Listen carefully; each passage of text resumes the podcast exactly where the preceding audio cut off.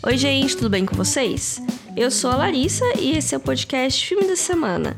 Novamente, eu vim com um timing horroroso para criar episódio, porque eu fiquei olhando para os filmes que eu assisti recentemente e eu achei uns legais, assim, falei, ah, esses filmes são legais, esses filmes estão no Prime Video, dá pra juntar no episódio sobre Prime Video.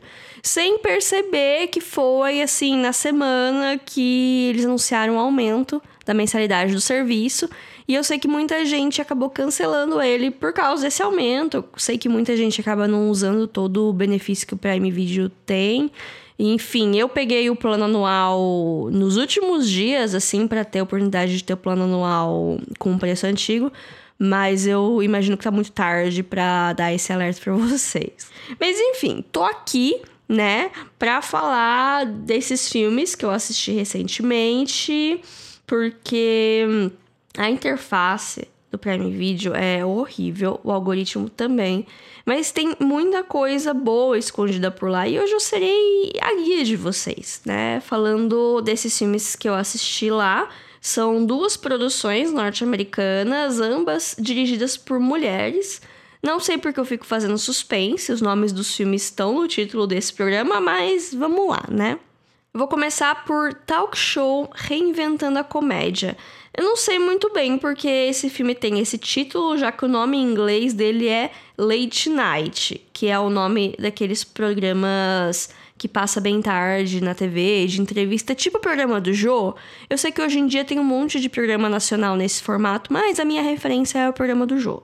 Esse filme é de 2018, ele tem a formulinha de uma comédia romântica, mas os relacionamentos que importam, eles são apenas platônicos.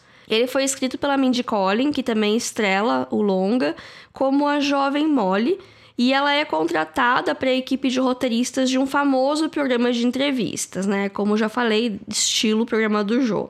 O diferencial desse programa específico é que ele é apresentado pela Emma Thompson há anos e nunca teve uma mulher na sala de roteiro. Daí, quando começa a rolar uma cobrança do público por causa disso, eles resolvem contratar a primeira mulher que aparece, que é justamente a Mindy. Tem todo aquele negócio de ninguém acreditar nela enquanto ela se esforça para no fim mostrar a todo mundo que ela é tão profissional e criativa quanto eles. E também tem a relação disfuncional que acaba surgindo entre as duas protagonistas. Tem o choque de gerações, né? Tem uma diferença de idade considerável entre as duas e uma diferença considerável de moral, né? Enfim. E isso acaba gerando o humor do filme. Reinventando a Comédia é um filme leve, ele é divertido, ele não vai mudar a sua vida, mas ele é uma ótima recomendação para passar o tempo e dar umas risadas.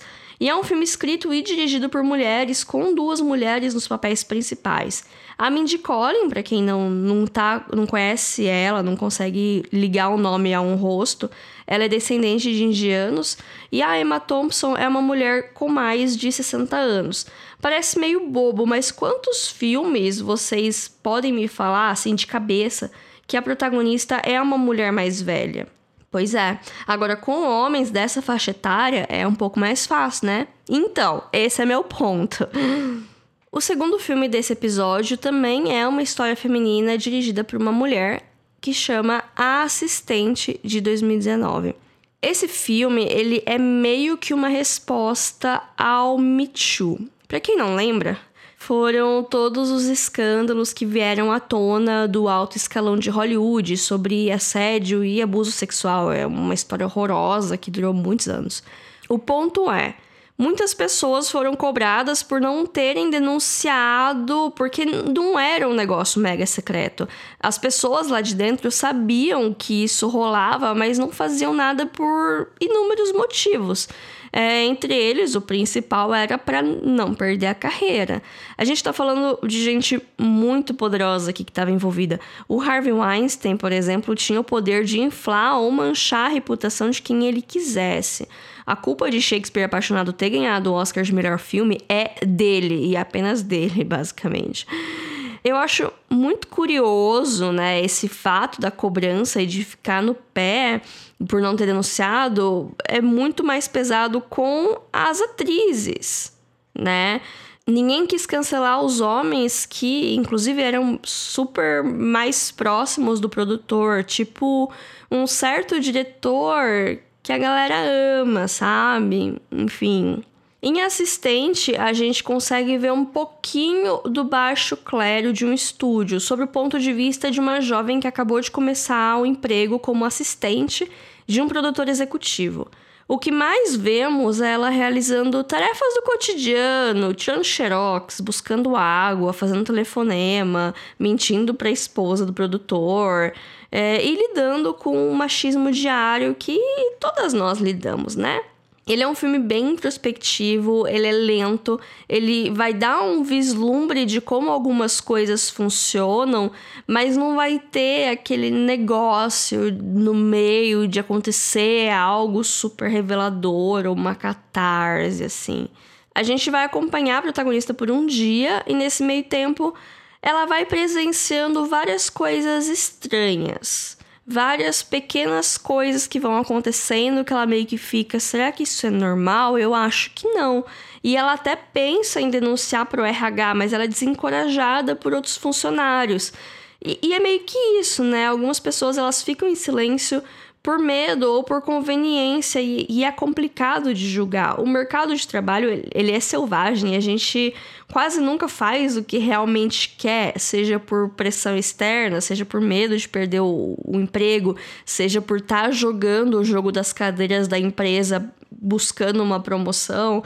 Enfim, cada um sabe o saco de quem tem que puxar, né, para não para se dar bem, né? Mas para se manter lá e conseguir conquistar as coisas, né? Um, a vida não é um filme infantil onde as coisas dão certo só porque você é uma pessoa boa e faz as coisas certo, né? Enfim. A Assistente é um filme bem interessante. Eu não amei ele. É bem uma história sem ápice, mas eu achei uma experiência interessante, né? Principalmente com esse contexto do Me Too Vale a pena conferir, ele tem uma hora e meia, então passa bem rápido, por mais que ele é lento, parece que é um pouquinho mais longo. Não, você não vai ficar muito tempo lá. E se não me engano, esse filme também tá na HBO. Eu lembro de ter visto ele no catálogo lá. Espero que continue. Eu não entendo direito a volatilidade das coisas por lá. Mas enfim.